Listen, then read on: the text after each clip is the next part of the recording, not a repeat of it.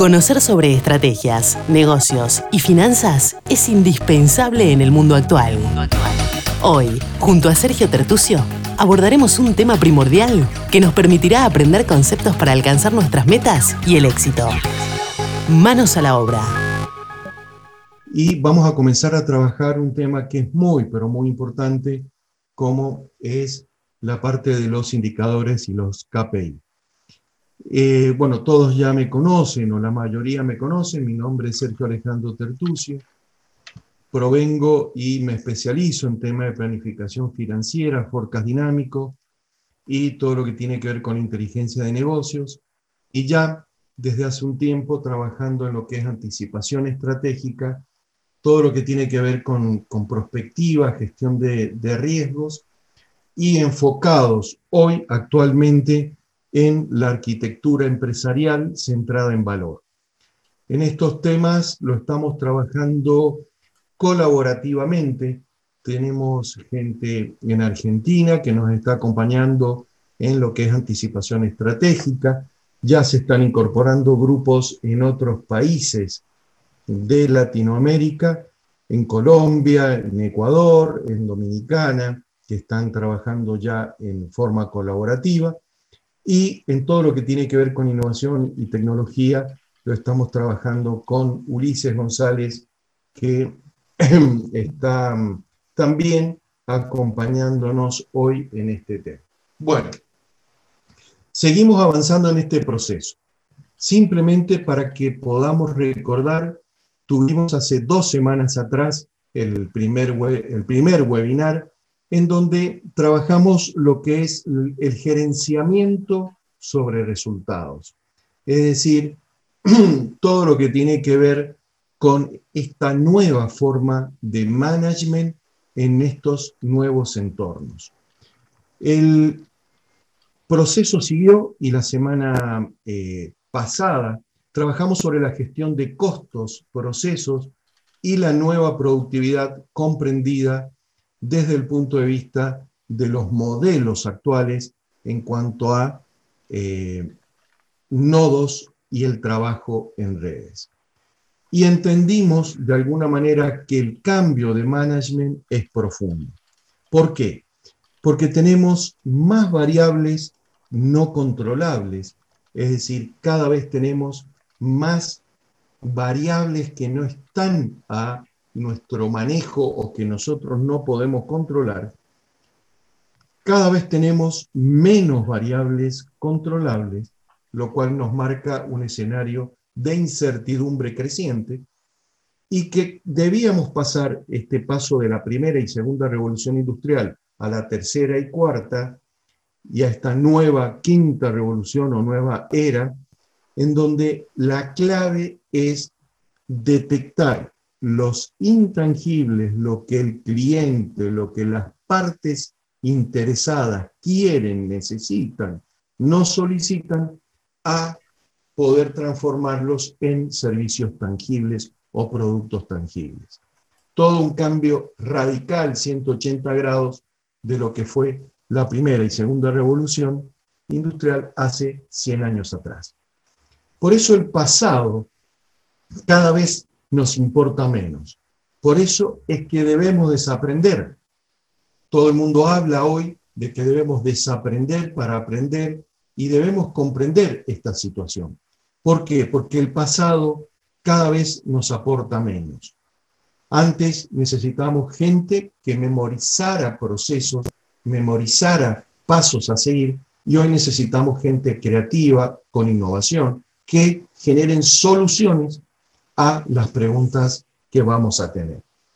Y el presente nos debe servir para crear el futuro. Es decir, estamos en un momento de creación de futuros.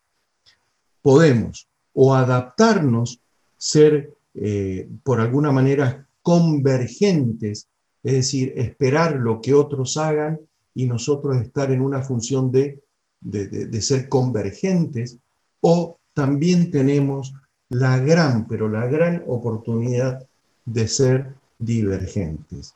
Es decir, de mm, crear futuro, romper mercado.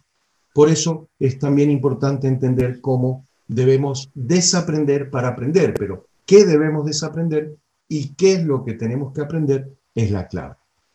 Por eso ya a esta altura, en esta tercera semana, que estamos finalizando este primer proceso de, eh, de webinars, se agregan factores claves esenciales. ¿Por qué? Porque necesitamos respuestas ya a la gestión, cómo debemos gestionar, eso vamos a empezar a trabajar hoy fuertemente en eso, cómo enfrentar los cambios, es decir, podemos hablar mucho de los cambios, pero es, ya es hora de que trabajemos los cambios y hacia dónde vamos, cómo lograr el alineamiento en este modelo tan vertiginoso y obviamente cómo lograr el compromiso con la gente. Y ahora va, si bien esta slide ya la hemos hablado en, en las anteriores ocasiones, hoy la vuelvo a repetir, porque es fundamental y hoy van a ver ustedes cómo cerramos este circuito de escenarios y perspectivas. Tenemos un escenario actual que nos marca tendencias y que obviamente tenemos que entender, tenemos que comprender, tenemos que trabajar, pero también necesitamos hacer escenarios exploratorios. Estamos en un modelo de incertidumbre, en entornos de incertidumbres. Entonces, la única forma de poder anticiparnos es explorar. Y de esa manera definir un escenario apuesta. Muchos en los anteriores webinars hablábamos de los escenarios apuestas y decíamos, bueno, pero ¿qué es un escenario apuesta? Hoy vamos a hablar, a hablar, por ejemplo, sobre lo que Google dice de un escenario apuesta. ¿Cómo lo vamos a enfrentar? Y acá yo quiero agradecer muchísimo al trabajo de, colaborativo con, con Ulises González en cuanto a entender el cómo.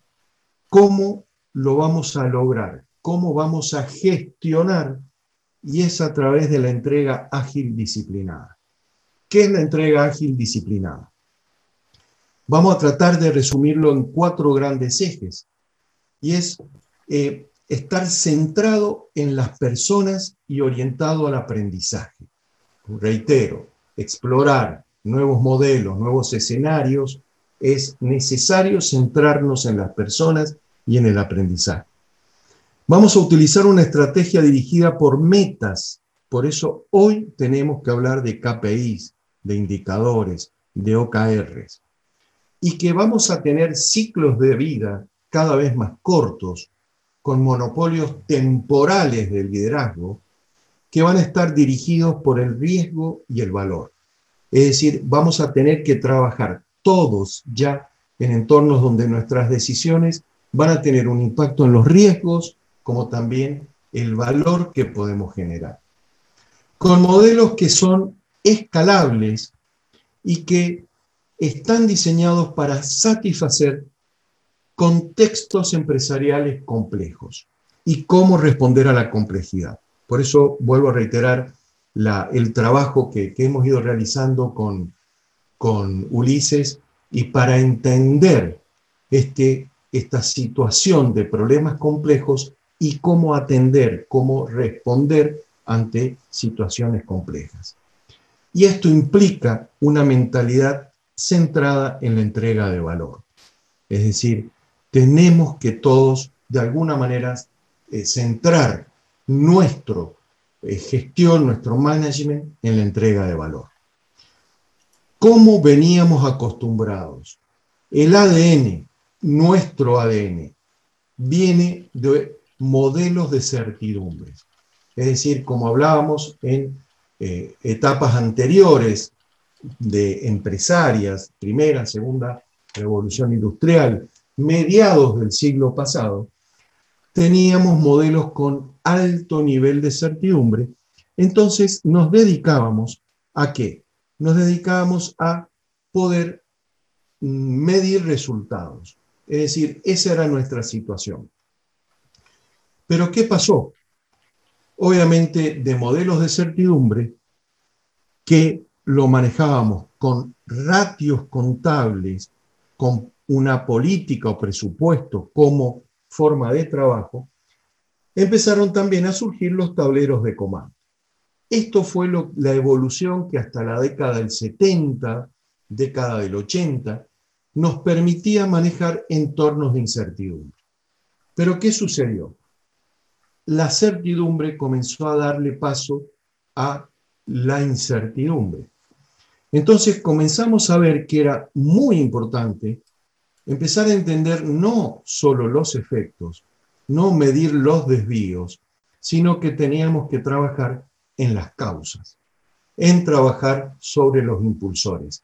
Y ahí tenemos la clave. Yo les pido por favor que debemos comprender que las relaciones causa y efecto son lo que nos van a permitir entender los cambios, gestionar los cambios y pasar de modelos de certidumbre a modelos de incertidumbre. Y de esa manera los presupuestos, hoy el presupuesto tiene un valor fundamental, no por el presupuesto en sí o la gestión presupuestaria, sino por la gestión del forecast de ese presupuesto, que es dinámico. ¿Qué significa? Que yo voy viendo los cambios y voy adecuando mi presupuesto, mis acciones a esa situación. Y ya los tableros de comando no son la herramienta que eh, necesitamos, sino necesitamos una evolución a KPIs y a OKRs, que como vuelvo a repetir, algunos ya lo conocen, pero los que no lo conocen pronto lo vamos a ver. Importante, trabajar sobre las causas que logran los resultados. Y esa es nuestra metodología, lo que junto con todo un equipo de trabajo hemos desarrollado con Ulises en cuanto al gerenciamiento de los resultados, es decir, cómo gerencio causas, cómo gerencio impulsores para lograr los resultados que esperamos. Y obviamente siempre surge esta duda, ¿qué debemos medir? ¿Causas, síntomas, percepciones o realidades?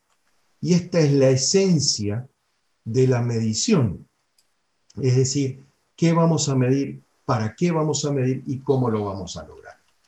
Entonces vamos a pasar ya mismo a entender esta gestión de indicadores, KPI o KRs, y vamos a entender, por ejemplo, vamos a comenzar con, con un tema que es importante. Todos estamos atravesando estos pasos de transformación digital y uno de los grandes temas de la transformación digital es cómo puedo vender online todos ustedes hoy, yo, ustedes, las empresas, las organizaciones, queremos definir objetivos como, por ejemplo, aumentar la venta online.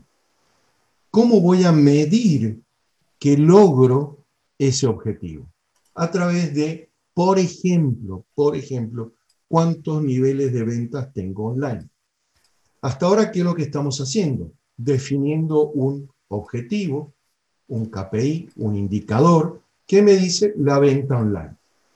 Pero voy a ponerle ese indicador una meta, un rango de control, voy a ponerle algunas cosas para poder definirlo si lo estoy logrando o no lo estoy logrando.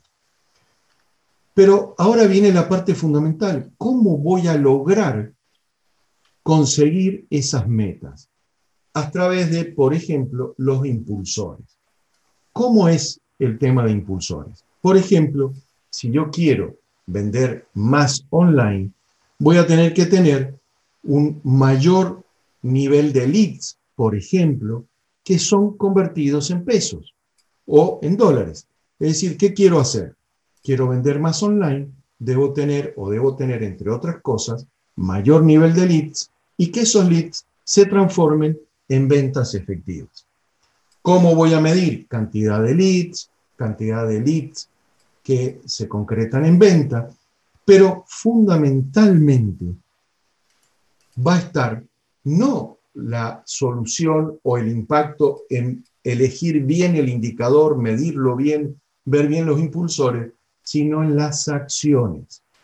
Tenemos que lograr sistemas de gestión, sistemas de indicadores de KPI que nos motiven a gestionar. Entonces, por lo tanto, si yo quiero lograr una venta online, si quiero tener leads, quiero convertirlos en dólares, necesito una presencia digital, necesito estar en redes sociales, necesito un sitio web interactivo, necesito una campaña de SEO, necesito lograr recomendaciones, testimonios que den fe, que autentiquen mi conducta digital.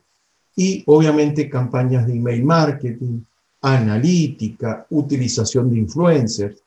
Y eso no aislado, sino dentro de planes y programas que me permitan generar contenidos, programas que me permitan a mis clientes offline llevarlo a clientes online, blog, canal de YouTube, podcast, webinar, etc.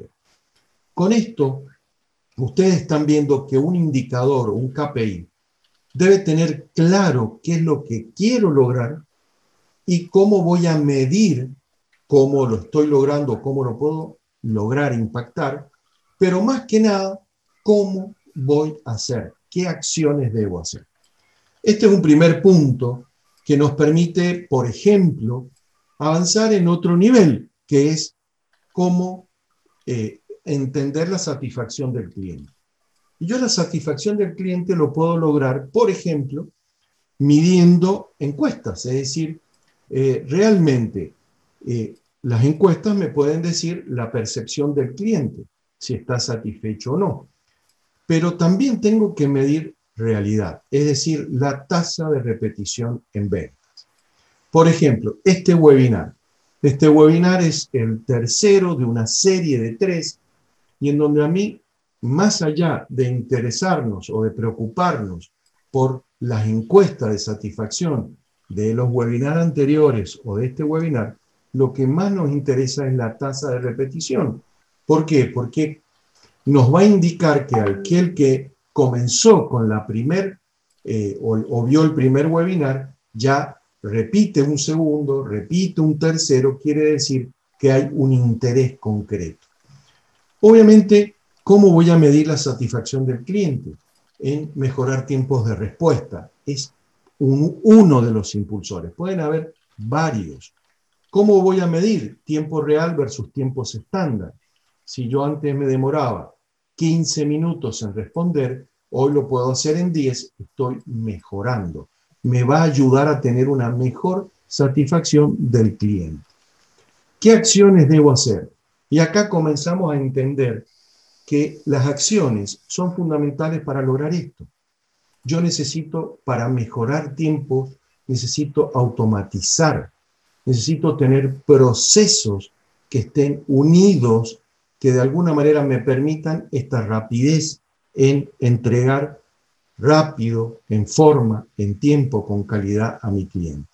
¿Con qué planes? Por ejemplo, la implementación de bot. Y que, por eso, esto es muy importante, porque muchas veces confundimos a la estrategia con una herramienta o confundimos a una herramienta como un objetivo y no. Es un elemento, es un medio ¿Para qué? Para poder el bot, por ejemplo, en este caso, esta herramienta, implementar bots en nuestras organizaciones. ¿Para qué? Para poder automatizar procesos, responder inmediatamente, tener información precisa, entender a un cliente durante las 24 horas que, que pueda comunicarse con nosotros y trabajar.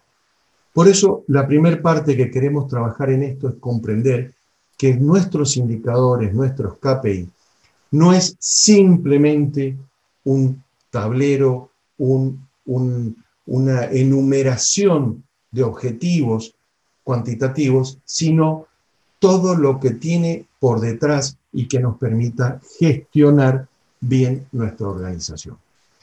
Por eso, vuelvo a, insistir, el cambio del management tradicional al management transformacional que hoy requiere es de comprender que debemos trabajar fuertemente las causas, las acciones, los planes, los programas que nos va a permitir llegar a los objetivos que estratégicamente hemos definido en una organización.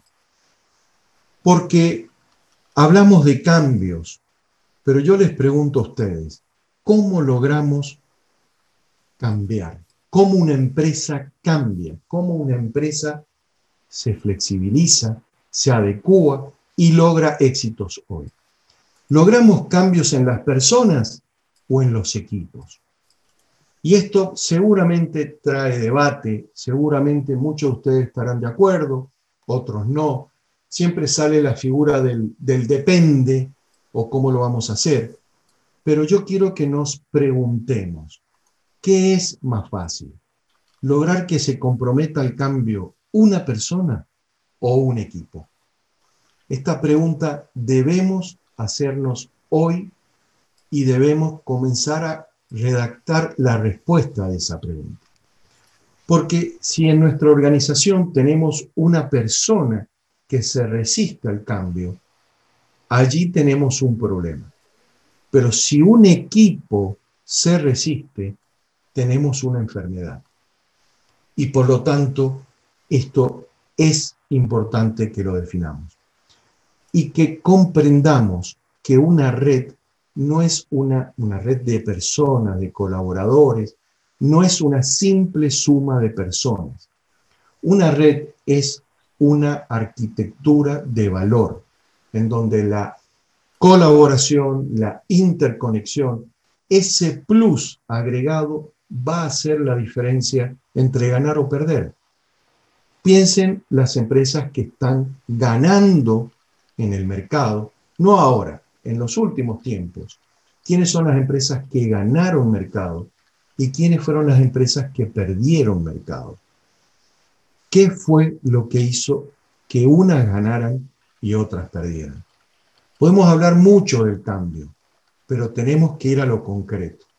Trabajar en el cambio implica innovación, creatividad, centrarse en los problemas para lograr soluciones. ¿Por qué? Porque si detectamos obviamente los problemas, lo que la gente necesita, lo que la gente requiere, vamos a encontrar soluciones y vamos a ganar en el mercado. Esto es clave para seguir entendiendo los indicadores. Por ejemplo, un tema que hoy es también de mucho debate conceptual y vamos a seguir trabajando porque vamos a hablar de indicadores, de KPIs, de eh, cómo gestionar la organización. Y, por ejemplo, dijimos en el webinar anterior que debíamos lograr productividad. Y es obvio, vamos hacia un mercado en donde explicamos que el costo era un costo meta, ya no era un costo base que nos definía el precio, sino que era un costo meta. Y si yo quiero llegar a un costo meta, debo estar permanentemente trabajando productividad. ¿Cómo voy a medir? Voy a medir la productividad por empleado, por proceso, por actividad. Voy a medir los ahorros que debo hacer en costos y en tiempos para tener la productividad que el mercado me exige, que el mercado requiere. ¿Cómo lo voy a lograr? Yo lo voy a lograr a través de mejorar las condiciones de trabajo. Cuando hablo de mejorar es infraestructura, es mejorar clima, es mejorar eh, procesos, tener incentivos para lograr la productividad y principalmente nuevas ideas o nuevas formas de realizar las cosas para lograr mayor productividad. Y esto nos lleva, por supuesto, adelante a cómo medir. Por eso vamos a medir rendimientos técnicos, rendimientos económicos, productividad económica, productividad técnica. Podemos medir grado de satisfacción del personal o de los distintos recursos que tenemos.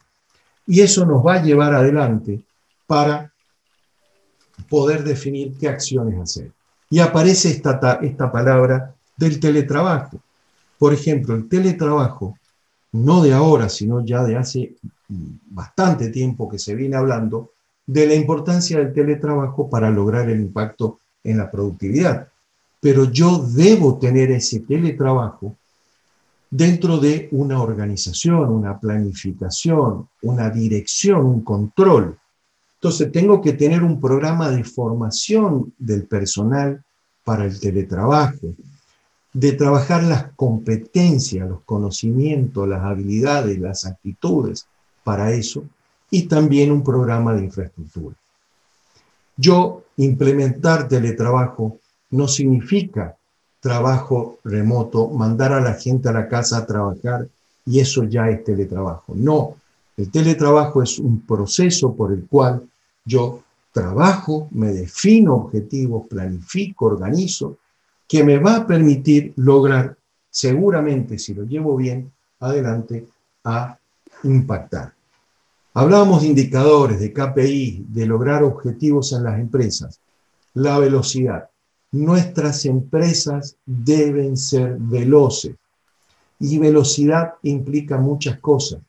Ciclo de entender a los clientes. Por eso hablamos de ciclos de venta, de entender al cliente y rápidamente dar respuesta. Es rápidamente ser el primero ser el, o ser el mejor. ¿Cómo voy a trabajar? ¿Cómo voy a lograr esa velocidad? ¿Cómo rápidamente genero el producto, rápidamente genero el servicio, lo implemento. ¿Cómo soy de veloz en el cobro? ¿Cómo soy de veloz en mis pagos? Y obviamente, ¿cuáles son los impulsores para lograr esos objetivos? Y es mejorar tiempos de aprovisionamiento, mejorar tiempos de entrega, mejorar comunicación con proveedores, con clientes, implementando agilidad. ¿Cómo voy a medir eso? Voy a medir tiempos, voy a medir costos, voy a medir proyectos en donde estoy colaborativamente trabajando con mis clientes, con mis proveedores y medir el grado de agilidad en la organización. ¿Y qué voy a hacer para eso? Automatizar, unir sistemas, implementar agilidad, para lo cual voy a invertir, voy a tener capacitación, voy a capacitar a mi gente, voy a capacitar a mis equipos para el poder lograr. Hablamos de velocidad, hablamos de ciclos, eso yo lo voy a medir, tengo que medirlo, sí, pero necesito medir qué son los que van a permitir, qué impulsores van a permitir poder impactar, qué acciones van a permitir que yo logre esos impulsos. Porque hasta ahora o hasta hace unos años atrás, cuando hablábamos de indicadores o de KPIs, hablábamos del mapa estratégico que relacionaba eh, las distintas perspectivas de la empresa, como yo desde las áreas financieras establecía las perspectivas comerciales, cómo establecía los procesos, cómo establecía los objetivos y eh, fundamentos del aprendizaje y la infraestructura y el capital humano, de manera tal que yo definía un mapa, un camino, una ruta estratégica, y a través de la gestión de abajo hacia arriba lográbamos los resultados. De manera tal de que definíamos el largo plazo y íbamos llevando una programación, un control a corto plazo. Por eso, hoy, si tenemos que definir KPIs e indicadores, vamos a ver que hoy estamos definiendo el cortísimo plazo. Porque hasta hace poco trabajábamos corto, mediano y largo plazo, pero un hecho, un evento de ruptura nos marcó que hay un escenario actual, tendencial, crítico, que nos impone metas de cortísimo plazo. Entonces vamos a tener indicadores de liquidez con fuerte mm, vista en la velocidad en que puedo vender, la velocidad en que puedo cobrar, la velocidad en que puedo pagar. Ver qué nivel de, disponibilidad de liquidez tengo y ese consumo de esa disponibilidad o de liquidez para ver en qué momento tengo ruptura financiera. Y ustedes han visto varios eh, cuadros sobre qué empresas tienen o tenían o tienen menores niveles de liquidez y que en poco tiempo ya entraban en ruptura. Por lo tanto, es urgente el salvataje de parte del gobierno, de parte del ecosistema empresarial, organizacional de la sociedad, solucionar el problema de esas empresas u organizaciones que entran en ruptura financiera rápidamente, ver la posibilidad del grado de acceso, de acceso al financiamiento. ¿Por qué? Porque las empresas van a necesitar ayuda ya muchas, muchos países ya están comenzando a trabajar en los planes de recuperación. ¿Cómo ayudo a recuperar? Pues créditos tasa cero, créditos con tasas subsidiadas, etc. Los niveles de ventas. indicadores que me permitan establecer si estoy adquiriendo nuevos clientes, si estoy reteniendo, fidelizando a los que ya tengo, si tengo recuperación de clientes o estoy perdiendo clientes. Sobre los costos, vamos a tener fuertemente que analizar la relación de los costos variables, de los gastos fijos, de las ventas, de la utilidad, de cómo estos costos impactan o afectan a nuestros niveles de, de utilidad de la organización, indicadores y KPIs sobre la tercerización, y en cuanto a utilidad, por ejemplo, hoy el tema del punto de equilibrio. Vamos a continuar avanzando y siguiendo con estos focos en indicadores y KPI, vamos a seguir trabajando sobre procesos. ¿Cuál es la productividad técnica actual? ¿Cuál es la productividad económica que tengo? ¿Cuáles son los tiempos con los cuales estoy trabajando? Calidad. ¿Cuál es la gestión de los recursos y de capital humano? En donde tengo que ver cuál es hoy mi disponibilidad de recursos en cuanto a infraestructura y capital humano. ¿Cuál es el nivel de motivación? Un tema fundamental. La rotación de mis empleados. ¿Cuál es el nivel de utilidad que me están generando los empleados en la organización?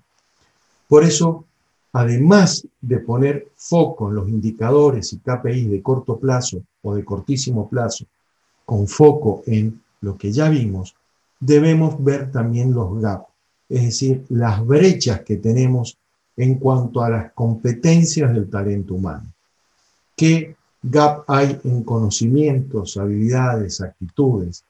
¿Cuál es el grado del alcance del teletrabajo, de la seguridad laboral?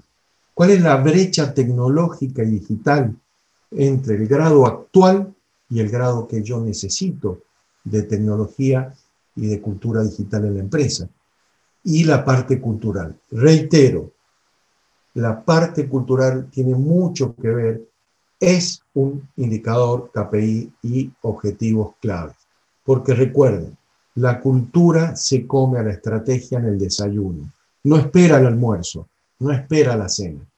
Yo, si quiero tener una empresa digital con hoy una cultura tradicional, obviamente no lo voy a lograr Podré tener las mejores herramientas, pero necesito que la cultura acompañe a esta transformación digital. ¿Por qué? Porque debemos buscar el alineamiento y un nivel de conciencia estratégico-cultural muy importante.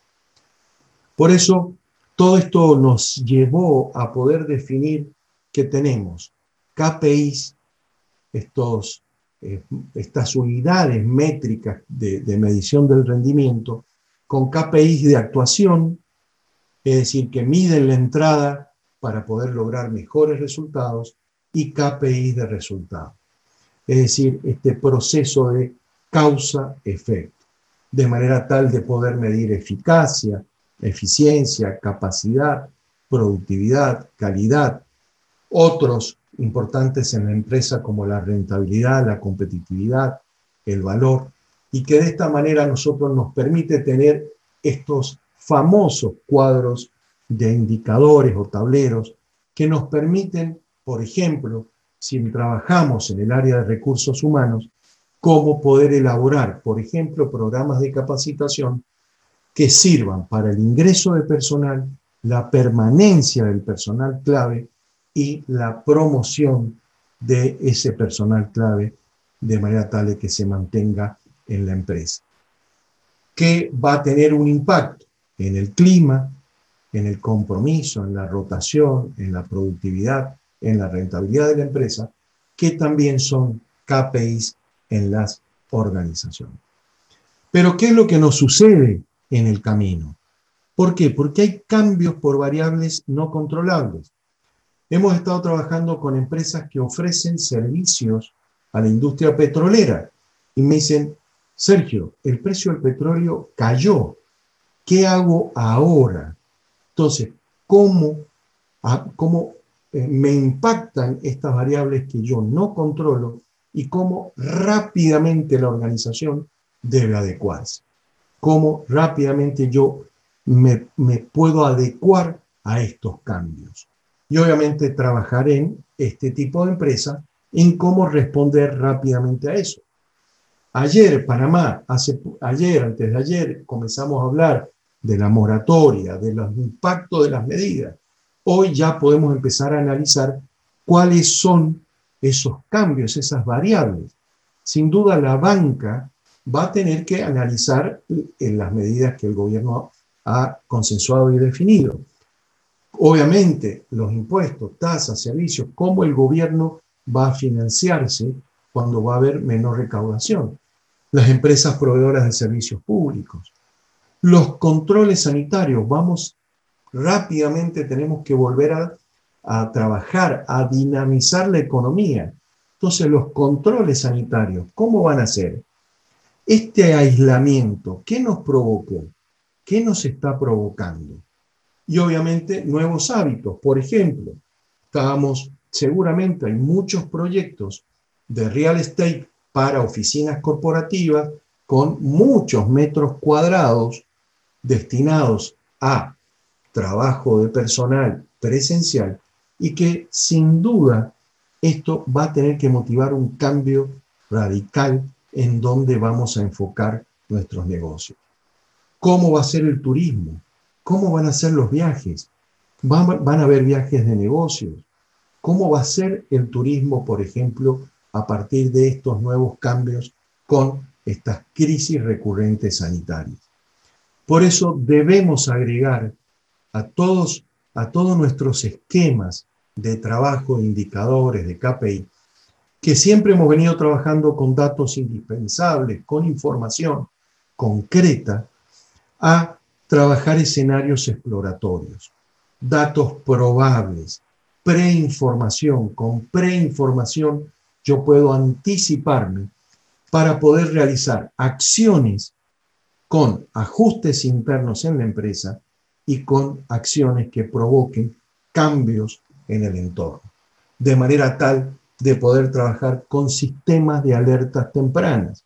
¿Para qué? Para que nos anticipen o nos vayan indicando cuáles son los cambios en los consumos, en los hábitos, en los hábitos de compra, de pago, etc.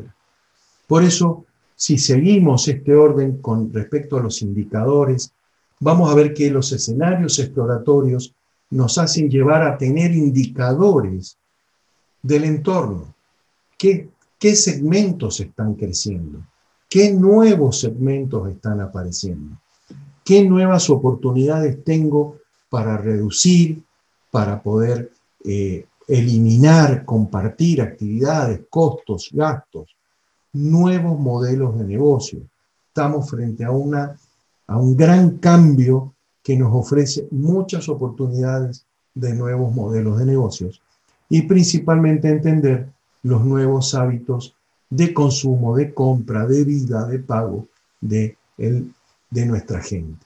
Por eso estamos hablando de un sistema de alertas tempranas que nuevamente debemos reiterar cómo lo vamos a hacer con una entrega ágil disciplinada y en la cual oportunamente vamos a trabajar con Ulises en un trabajo especial sobre esto, en todo lo que mm, se hace para poder llevar esto en las organizaciones, en donde centramos a las personas, nos orientamos al aprendizaje organizacional, definimos las estrategias, definimos metas, indicadores y trabajamos los ciclos de vida bajo los conceptos fundamentales de riesgo y valor, para tener modelos escalables, para entender la problemática compleja de las empresas y definir una mentalidad centrada de entrega en valor. Por eso, ya para ir definiendo qué debemos hacer cuando establecemos indicadores, KPIs o OKR, es entender causa y efecto, ver los niveles de impacto en los riesgos de nuestras medidas, pero sin perder el nivel de valor en las oportunidades. Y de esa manera, todas las herramientas que conocemos de Business Intelligence, de Big Data, de analítica, de inteligencia artificial, de machine learning, de automatización, innovación, bots, ponerlas a qué? A este escenario opuesto. Y en este escenario opuesto empieza, empezamos a ver que hay otros indicadores que se agregan, que son los OKR, que es la sigla en inglés, que en español se traduce como objetivos y resultados claves. Los OKR fueron creados en Intel y se han extendido y popularizado su uso en, empresas como Google y eh, LinkedIn, en donde es claro que se definen objetivos cualitativos para el escenario apuesta y medimos cuantitativamente los resultados claves que debemos conseguir, con implementación de acciones inductores que nos lo van a permitir lograr. Esto es lo que buscan los OKR. Eh, muchas veces vemos que mm, empezamos a analizar KPI o OKR. ¿Qué hacemos? Entonces abandonamos los indicadores, abandonamos los KPI y nos vamos a a los OKR. No, no y no. La respuesta es no. ¿Por qué? Porque a todos nos une el establecer y planificar objetivos. Los KPIs nos ayudan al alineamiento estratégico y al control de mediano y largo plazo. Y los OKR, qué mejor que lo defina Google, que es uno de los que después de Intel los comenzó también a usar, y que yo los transcribo textualmente. ¿Qué dice Google sobre los OKR? Pueden permitir a los equipos centrarse en las grandes apuestas y lograr más de lo que habían pensado que era posible, incluso si no alcanzan por completo el objetivo establecido. Fíjense, centrarse en las grandes apuestas, en los escenarios apuestas, por eso la importancia de ver este tema. ¿Y cómo lo vamos a poder comprender?